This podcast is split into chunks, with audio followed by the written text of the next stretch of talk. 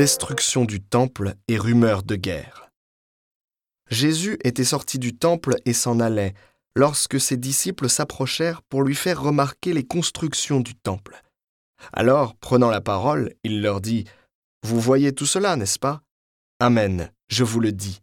Il ne restera pas ici pierre sur pierre. Tout sera détruit. Puis, comme il s'était assis au mont des Oliviers, les disciples s'approchèrent de lui à l'écart pour lui demander Dis-nous quand cela arrivera, et quel sera le signe de ta venue et de la fin du monde? Jésus leur répondit Prenez garde que personne ne vous égare, car beaucoup viendront sous mon nom et diront C'est moi le Christ. Alors ils égareront bien des gens. Vous allez entendre parler de guerre et de rumeurs de guerre.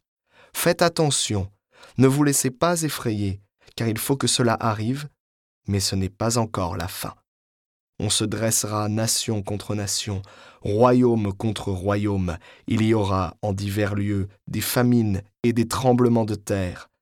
Or tout cela n'est que le commencement des douleurs de l'enfantement.